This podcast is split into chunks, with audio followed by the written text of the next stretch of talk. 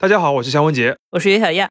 今天我们来聊 B 站，由头呢就是最近沸沸扬扬的所谓 B 站 UP 主停更潮。四月初，陆续有一些媒体报道说，有许多 UP 主，也就是 B 站话语体系里面的所谓视频创作者，宣布停止更新了。其中不乏粉丝超过百万的一些热门 UP 主。停更的一大原因呢，就是因为他们说在 B 站上面赚不了钱。对这个事情呢，也引起了不小的讨论，并且延伸出对 B 站本身经营状况的一些担忧。大家都知道，在二零二二年，B 站也做了比较大规模的一个人力优化，缩减了它的员工规模嘛。你这个说法还是很婉转的嘛。嗨，没办法。而且这个 B 站的管理层也开始对外明确的表示，他们的近期主要目标是要降本增效，缩减亏损，给人感觉好像 B 站现在处在一个不太景气的状况里面。其实哔哩哔哩是一家我们长期关注的公司啊，好几次其实都想在节目里面聊这个公司，但是没有找到什么合适的由头。没想到这次的由头是这个，对吧？对，就是不太好的由头。其实二零二零年下半年，我们在第一财经杂志还做过一个封面专题，专门讲 B 站。然后那个封面专辑的标题就叫《前方高能》，那次杂志封面设计也很精彩啊，推荐大家去看一看。当时的 B 站正好是在一个势头最盛的时候，嗯，因为当年疫情之后呢，它的月活跃用户的规模已经突破了两点七个亿，之后呢又凭借像跨年晚会之类的活动获得了很大的声势，然后成为当年最炙手可热的视频网站和年轻人社区。所以到二零二一年的二月初。B 站当时的市值也突破了五百亿美元，其实是个很高的数字了。没想到不到两年，它的市值就已经跌到百亿美元以下了，而且大家对它的关注点也完全变样了。是啊，其实 B 站的商业化也是个老生常谈的问题了，因为在当时我们做那个封面的时候就很关注。这次呢，我们就借这个不太好的由头，我们来好好的关注一下小破站的赚钱问题。当然，我们的讨论还是会分不同的层面啊。首先，我们会从这次的舆论热点切入，来说一说所谓的停更潮到底是怎么回事，并且讨论一下这个背后的一些问题，就是 UP 主到底赚不赚钱。第二部分呢，我们会从品牌方的角度来看看在 B 站上卖广告的一些难题。第三部分呢，我们会从财报的角度来分析一下 B 站的盈利模式到底是什么样的。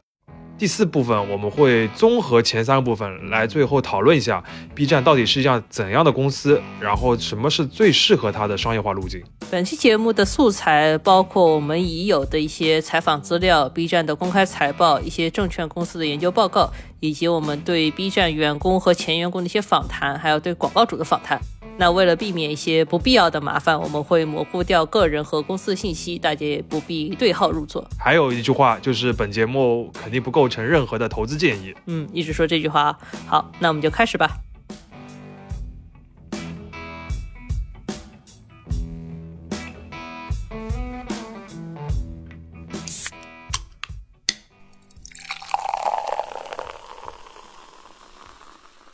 这里是商业就是这样。那首先呢，我们来聊聊这次的热点，就是所谓的停更潮。先说结论啊，就是所谓的 B 站 UP 主停更潮，这个潮是并不存在的。其实这个事情也不难理解，就是如果你去看传的最多的那几篇报道，就会发现他们举出的 UP 主的名字啊，也就那么几位，比如说游戏区的怪异君，还有美食区的徐大王等等的。那几位的话，肯定就不能称之为潮了。是的，而且他们之间互相也没有关联，或者说是集体的行动。还有一位暂时停更的二零二二年的百大 UP 主拉克斯，他还专门留言说自己只是放个假，呃，给自己休息休息，呃，在这个时间点停更纯属巧合。当然，除了这几位以外，的确还有一些比较大的 UP 主或者是一些工作室，他们暂停更新了。不过，据我们了解啊，B 站今年以来的这个新增的投稿量和 UP 主的数量的增长，其实相比较于之前没有太大的变化。所谓的停更潮，其实也没有一个数据的支撑。其实，如果大家长期关注 B 站的话，就会知道 UP 主停更真的是一个很自然的事情。你看，我们播客其实也有很多会停更的，对吧？甚至不乏一些头部的 UP 主离开这样的问题。所以，这几位 UP 主的停更本身并不是什么稀罕事。那么，问题就来了，为什么这次这几位 UP 主的停更就会引起这么大的讨论呢？那我们觉得，这个背后真正引发讨论的，其实是一种焦虑的情绪。而焦虑的原因呢，就是现在做 B 站的 UP 主赚钱没有以前那么容易了。那说到这个，就要先解释一下，目前如果在 B 站做 UP 主，你想获得收入的话，有两个主要来源，一个叫激励计划，另外一个就是接广告做商单。对，那激励计划呢，顾名思义，就是 B 站会给视频的创作者以钱的激励嘛。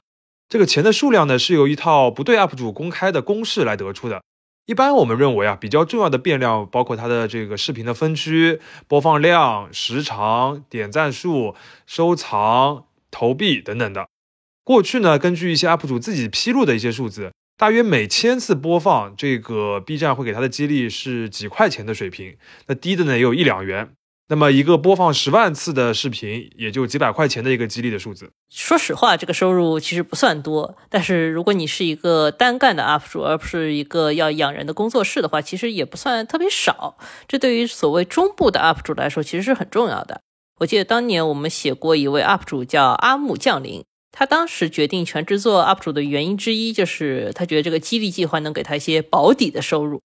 而且这里面还有一个事情比较特殊，就是 B 站也会跟一些头部的 UP 主签独家协议，就是这些 UP 主的内容只能在 B 站上面发。那这种情况下面，他们每条视频所获得的激励就会高很多。对我记得有段时间，字节跳动的西瓜视频不是和 B 站抢创作者抢的非常厉害嘛？那个时候就听到许多这个 B 站要跟他们签独家的一些新闻。其实激励计划就是这种时候，B 站在面临一些很严峻的竞争情况下，会倾向于采取一些措施嘛。当然，这些激励的具体数字呢，大部分就是不便透露，而且其实它也只覆盖少数 UP 主嘛。没错，但是对于大多数的 UP 主来说，他们最近一段时间可能真的会感受到激励计划的收入减少了。呃，我们听到的一些说法，就是一条各个数据都跟往常差不多的视频，现在的收入可能是少了三分之一到一半的。另外，他们还感觉到这个计算方式上面啊，它会越来越倾向于一键三连的重要性。如果这个视频在一键三连上面特别多的话，它有可能激励会相对多一些。当然了，这个信息我们在 B 站这边没有得到明确的证实。不过，我们倾向于相信这个激励计划的计算方式是有变化的，然后它确实导致了一部分 UP 主的收入是减少了。是的。另外，这边要说明一下，就是在 B 站的财报里边有一项叫做创作者的分成。这个数字呢，二零二二年是九十一亿元，二零二一年是七十七亿元。那你看上去是增长了，但这个当中啊，有很大一部分其实是直播的收入分成，呃，和激励计划并不是一回事情。直播呢，我们后面也会提到的。那么影响 UP 主收入，前面提到另外一个很重要的部分，有可能是更重要的部分，就是广告，也就是 B 站上面常说的恰饭嘛。对，关于这一点呢，社交平台即刻上面有一位叫起小点的基友，也是一位 B 站游戏区的知名 UP 主。他最近就发了一条还挺火的动态，描述他看到的情况，就是他认识的很多 UP 主啊，在二零二三年第一季度，他们接单的这个广告的商单啊，大幅的减少了。而这些 UP 主呢，他们往往都成立了团队，成立了工作室，所以他们做一个视频的这个软硬件成本都很高的。那他们对于广告收入的减少就非常敏感，这其实也是触发这个真正那些停更的 UP 主他们停止更新的一个重要原因。不过这也是他自己的一个说法，目前没有说官方的一些数字来作证。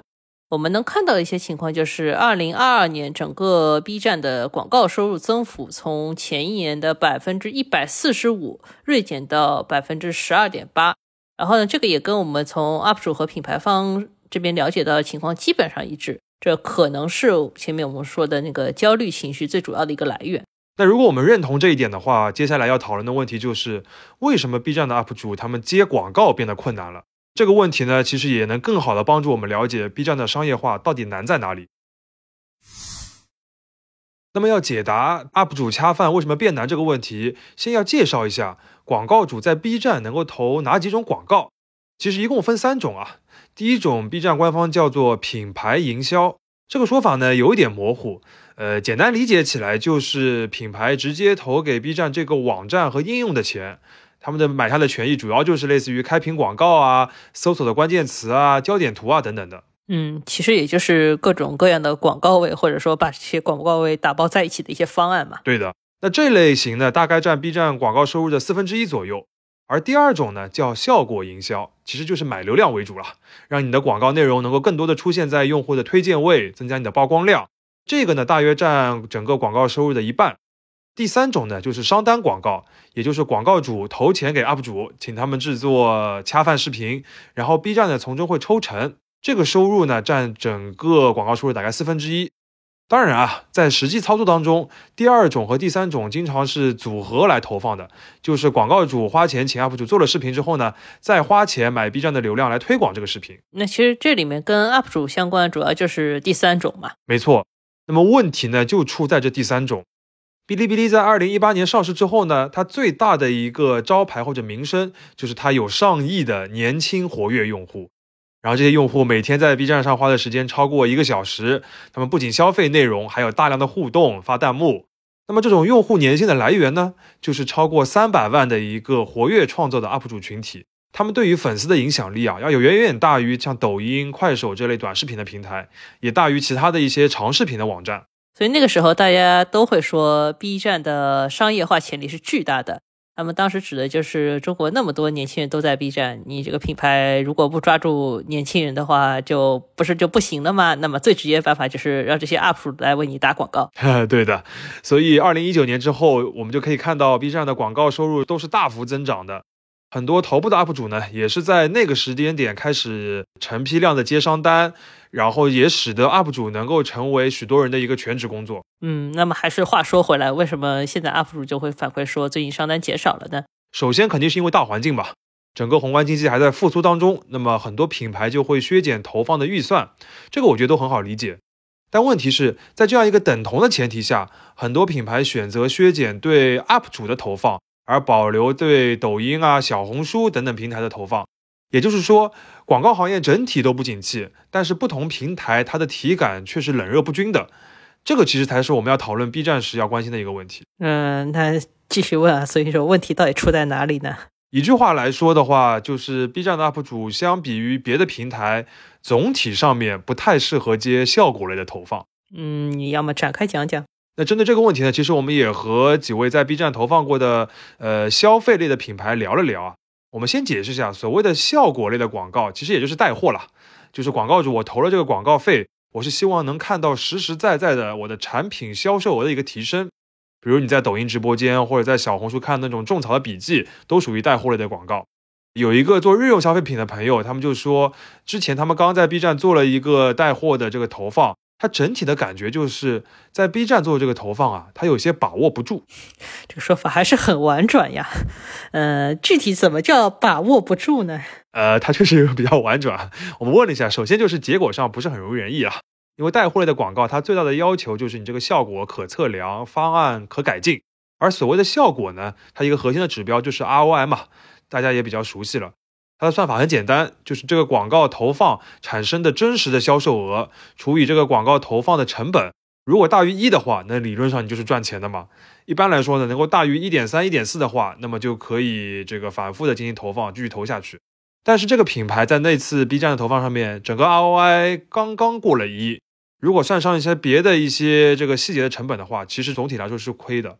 另外一个所谓把握不住的点呢，就是他感觉整个这个投放的过程当中，呃，这个网站平台能够提供的一些基础设施的服务也不是很充分啊。什么叫基础设施啊？这边呢要先介绍一下一些背景信息，就是你一个品牌要在 B 站上投一个 UP 主的广告，有几个比较主流的方式。第一个呢就是你找代理的服务商，他们会推荐你一些 UP 主，然后也会帮你去采买 B 站的流量。另一种呢，就是你直接在 B 站的一个广告平台上面下单，这个平台呢就叫花火平台。好像现在互联网大厂基本上都有一个广告平台啊，比如说字节跳动有巨量引擎，小红书有蒲公英，快手那个叫磁力引擎。是啊，其实你就可以理解为一个交易撮合的平台嘛。品牌方的体验就有点像在大众点评上面选美食，或者在视频网站上面选电影一样。你可以勾选几个筛选的项，比如说预算范围啊、粉丝量啊、内容的分区啊等等的，然后平台就给你推荐。那个推荐的 UP 主上面也会写的它的报价。这个呢就是第二种，还有第三种呢，就是你直接去联系 UP 主，因为你很多 UP 主都会在介绍页上面写上他商务合作的一些联系方式。但是最终呢，B 站都会要求你在花火平台上面来下单，而且它也会限制 UP 主去接私单，就是跳过这个平台。那么在花火平台上面下了这个商务合作的单之后呢，平台也会从中抽成的。也就是说，UP 主无论接什么样的广告，怎么接广告，B 站都是希望从里面分一杯的。对的，当然啊，据我们了解，整个平台分走的比例总体是在个位数的，就百分之五到百分之十左右吧。听起来不是很高呀。对。但是要注意啊，就是虽然这部分收入 B 站自己拿不了多少，主要给了 UP 主，但是这个商单啊，往往会带动其他类型的广告，比如说我们前面讲到采买流量，或者是买广告位。因为对品牌来说，B 站最独到的资源其实是 UP 主，他最看重的往往是这个。那这样听下来，也就是我们之前讲到的第一种投放和第二种投放的一个结合了。没错，当然啊，这种带货类广告的效果好不好，呃，其实主要就看这个投放的内容和流量之间能不能结合好，能够发挥一个乘数的效应。那这个事件的基础呢，就是我们刚才讲的，它要有足够的数据来分析，要有可测量。在这方面啊，抖音毫无疑问是行业的翘楚嘛。它的后台数据能够清楚的告诉你哪一秒用户的下单是最多的，互动是最热烈的，投放给哪一个细分的人群包是最有效的。同时呢，抖音从内容到购买的整个动作也是最顺畅的，所谓的一个闭环嘛。对，真的是一个闭环。那有了很细的这些数据呢，品牌方才会去改善自己的投放策略，然后放大自己做对的地方，那么下次还会再重复的购买嘛。但是这一套事情呢，在 B 站上面整个运转起来可以运转，但是没有那么的顺利啊。一方面，UP 主这个上传视频主要都是一些十分钟以上的长视频，而且他带货的方式呢，一般都是在视频的评论区置顶一个链接，转到淘宝啊、京东上面去。这个过程相比较于短视频或者直播那种马上下单、马上发这个购物车链接的方式，肯定就是要松散很多，对不对？嗯，也是广告行业所谓那些用户掉落或者用户流失的量，其实是有点高的。对，这个问题呢，其实不是 B 站独有的，你像另外一个也很红的平台小红书也有这样的问题，或者这么说吧，除了抖音以外，也没谁能在这个基础设施的建设上面做到那么极致。所以广告主对这个的抱怨呢，就是他们也是属于可以接受的范围之内。相比较而言啊，B 站更大的一个问题是什么？就它社区的用户土壤啊，就不太适合单纯的带货的种草的视频。呃，怎么说呢？虽然不想开这个地图炮啊，但是我相信绝大多数的朋友都可以认可，像小红书上的用户的这个消费力肯定会比 B 站上的用户整体要高一些，对不对？我反正是认可的，因为我觉得 B 站呢，可能还是比如说一二三线城市的年轻人为主。相比之下呢，小红书的城市分布呢比较类似，可能更高一点啊，但是整体的消费力肯定是更强的。抖音和快手都是更下沉而且覆盖面更大的平台。对，这个里边有一个小 tricky 的点，就是虽然 B 站经常我们说它破圈破圈了，但它主要的这个用户还是集中在一二三线城市的，尤其是一二线城市。除此以外，不仅是这个人群的消费力，还有用户对于不同平台的这个内容的这个心理预期，其实也是不一样的。你到小红书上面就可以非常的接受种草。但是我到 B 站上去看的话，我就是去看 UP 主的。就同样一个人在不同的平台上，他心态不一样。大多数时候我就没想要在 B 站上买买买。像我们访谈的一个品牌，因为他做的是服装类的嘛，他们投放的几位 UP 主当中，有一位是专门做这种种草视频的，当然他是各个平台都投放的啊。那他在 B 站上的粉丝呢，也都是这个目标的年轻女性，看上去这个投放就非常合理，对吧？但是啊，他们为这个视频买了流量之后，做了推广。结果迎来的更多的呢，其实是一些男性的用户，因为这个 UP 主呢，她是一位形象很好的一位小姐姐，所以呢，弹幕和评论区里边比较多都是关注 UP 主本人的这个产品的事情呢，倒没人太多管了。所以就是跟预想的差别还蛮大的，等于说这个流量投放效果就不是很好了。对的，当然啊，流量投放有非常多很细的讲究，比如说大家都会说投一个这个人群包，就是不同的这个细分人群投放。但是这个细分啊，都是分精细度的。你这个目标受众是否精准，很多时候是要靠积累的。比如说，如果有很多的这个坚果类的这个食品的品牌都在 B 站上投放成功了，那么它肯定会沉淀一批能够识别的出来的、特别喜欢这类产品的一个人群。那么以后有一些零食的或者同类的品牌去投放的话，它就会找这个人群包，就会更加有效一点。但是在 B 站上面呢，这个沉淀显然就是还没有那么的成熟，因为之前他们各个品类在上面效果投放还不是积累那么多案例嘛。还有另外一方面啊，就是我们前面不是讲这个品牌主觉得在 B 站上的投放把握不住嘛，它会出现一个问题，就是呃，虽然我投了一个流量，然后每天都可以看到它这个 ROI 的变化，但是我无法来分析这个 ROI 变化的这个原因。就今天啊，它是零点几，过一天以后又是二点几。一会儿高一会儿低的，这当中呢也没有什么特别大的变量的变化，那这个大幅的变动，品牌方就会发现他找不出原因来。那这个对于品牌方来说就很难办了呀，就相当于你没有办法精确的复盘这个项目，也没有办法很精确的改进自己的素材，那也没有办法做出下次再投这个决策了。对的，如果你没有复投的话，其实对这个品牌和 UP 主来说都是个很大的打击。当然啊，我们举的这些品牌的例子也不能代表全部。比如说，他们自己就会觉得产品适不适合 B 站其实非常的重要。你像汽车区啊，或者说是这个消费电子类的产品，在 B 站其实都有非常好的一些投放的案例。他们也是因为看到了一些好的案例之后呢，才想来投的。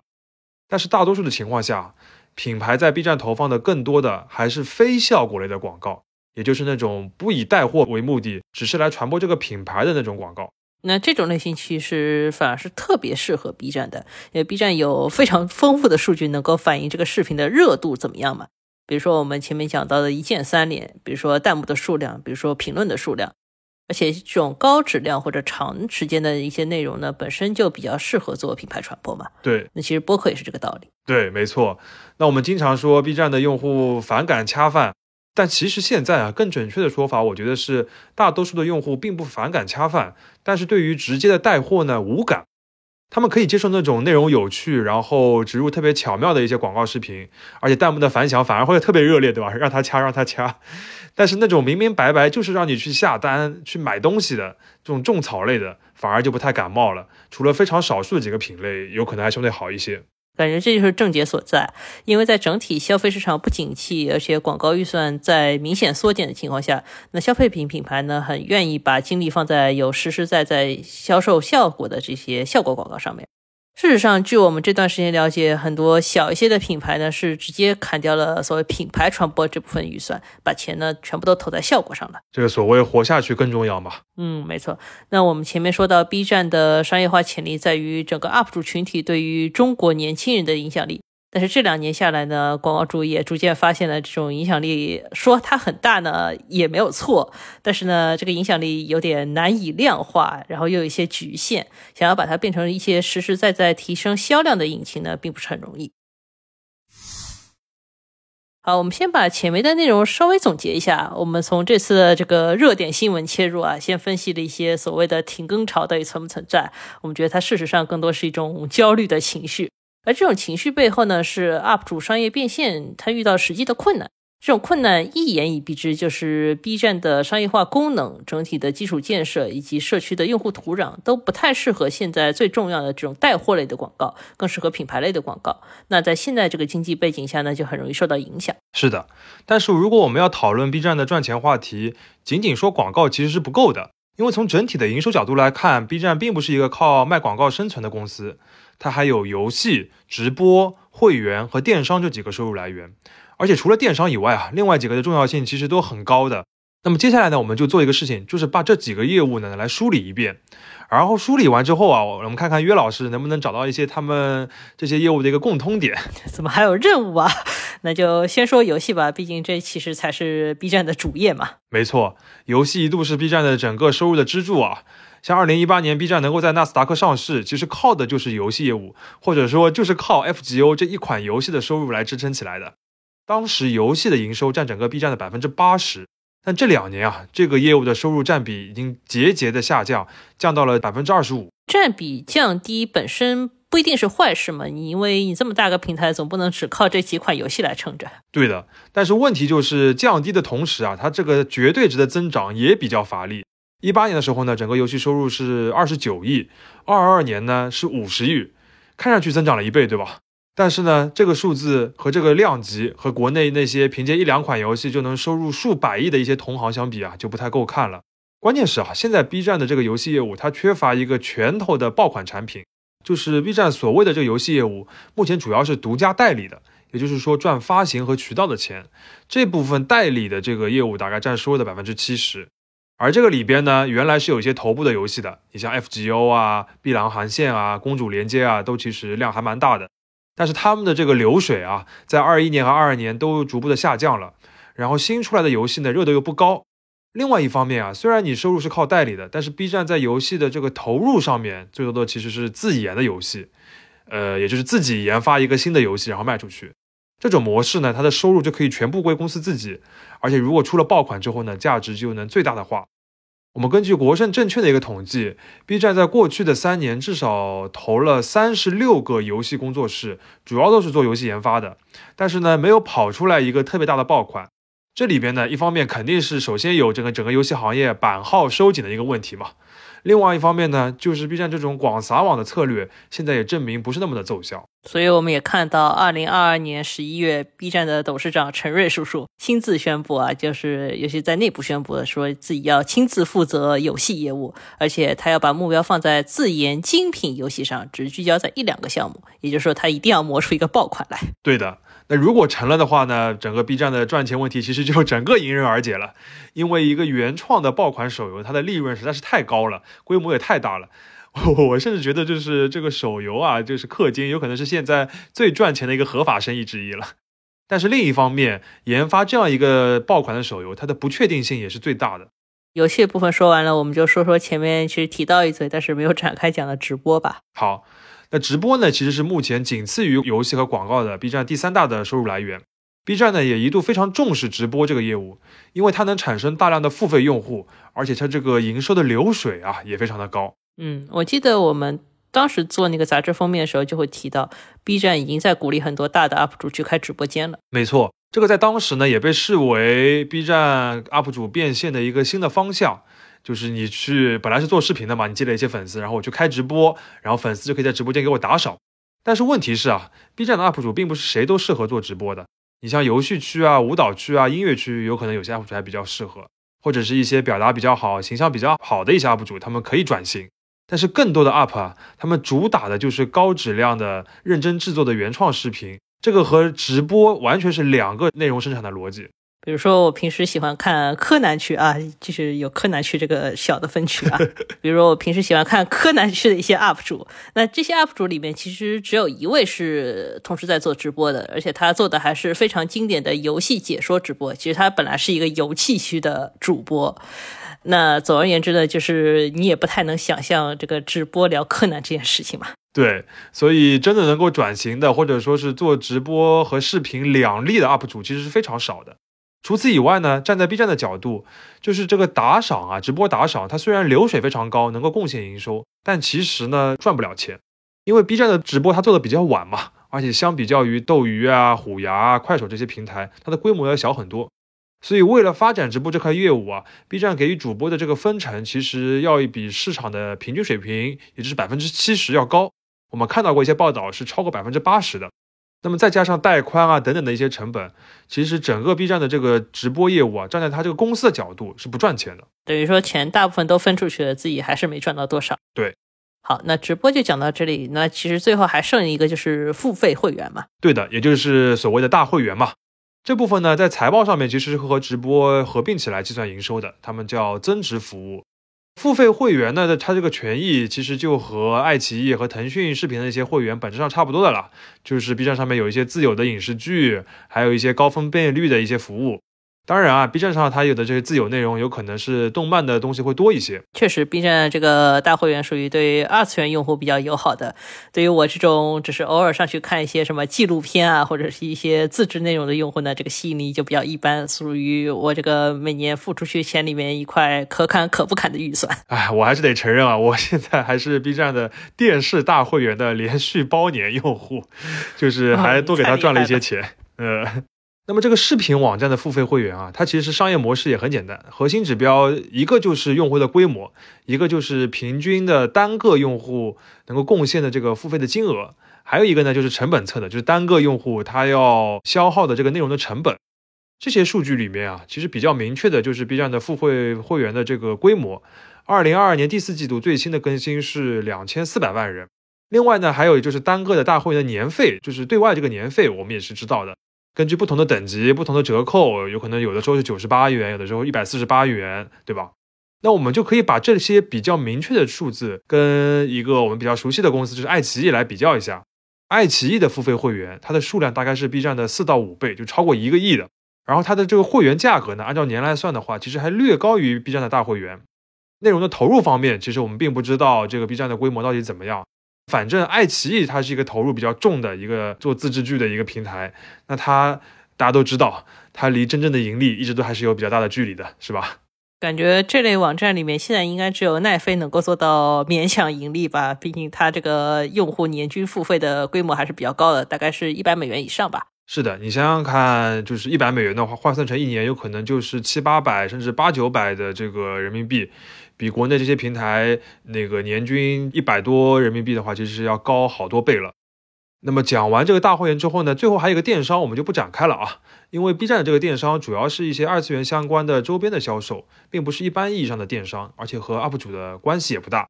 那么到这里的话呢，我们就大致把 B 站除了广告以外的另外几个主要的营收业务介绍了一下。那么岳老师，你来看看有没有发现他们的一些共同点啊？怎么感觉像在上课被老师抽起来回答问题？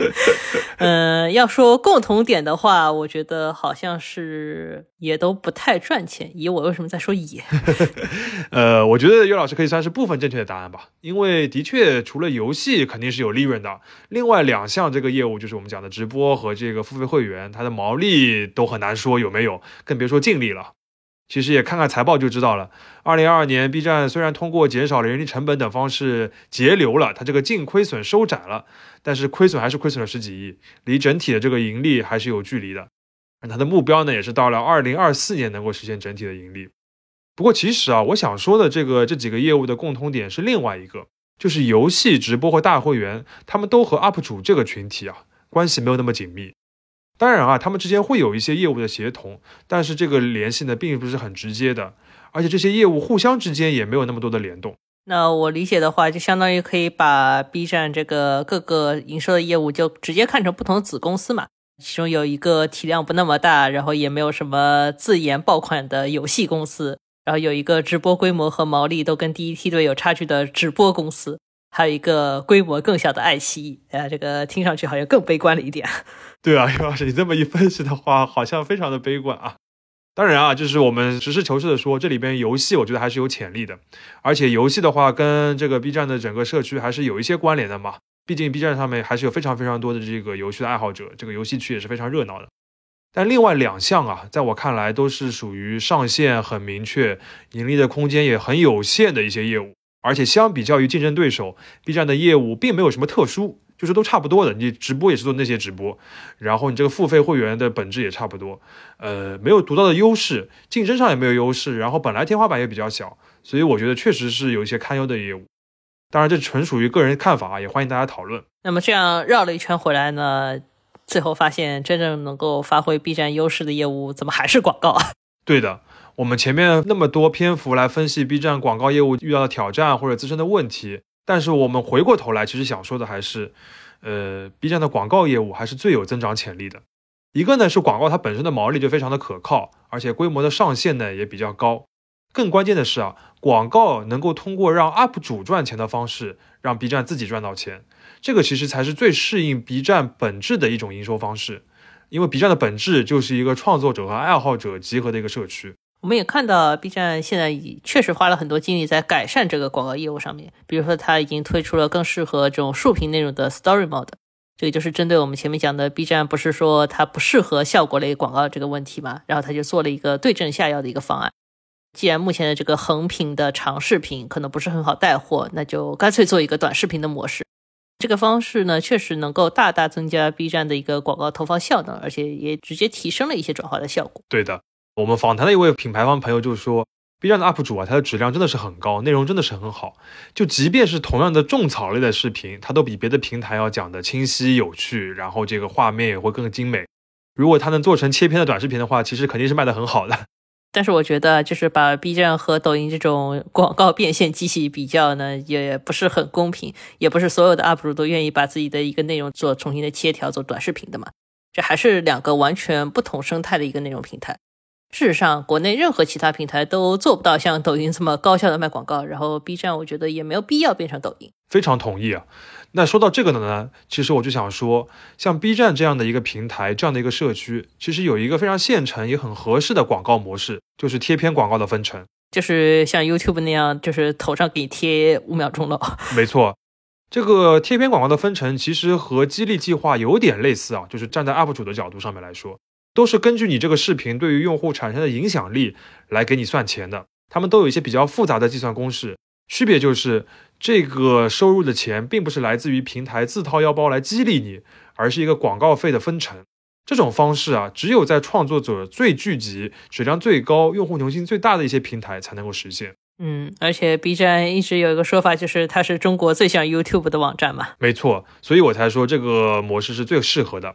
当然，我们也知道啊，在中国这个做视频的贴片广告，整个市场肯定不会像海外那么好做，而且要建立像 YouTube 这样一个背靠 Google 的那么一个广告体系也是很困难的。但我一直觉得 B 站应该去尝试这样一个模式，因为对他自己来说也是一个增量的一个收入的来源嘛。不过我们也都知道，当年陈瑞叔叔曾经许诺过啊，B 站永远不做贴片广告。对，就是这个问题嘛。这个承诺呢，我们现在来看，确实为 B 站带来了很好的一个视频观赏的体验，也建立了早期的一个非常强的用户粘性，甚至是形成了一个标签、一个品牌、一个名声了嘛。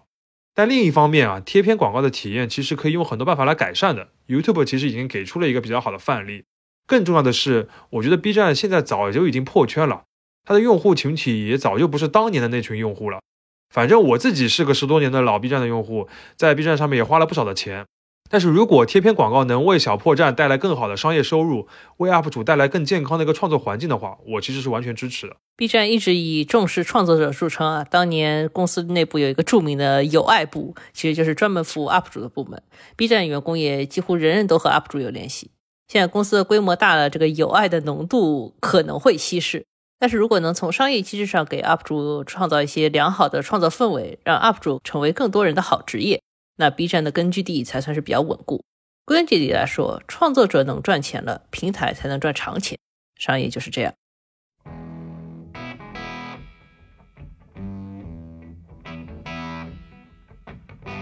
感谢收听这一期的商业就是这样。你可以在各大播客平台收听我们的节目。微信公众号“第一财经 e magazine” 也会推送节目的文字内容。如果喜欢我们，欢迎在苹果播客给我们五星好评，并期待你在各个平台与我们交流。下期见。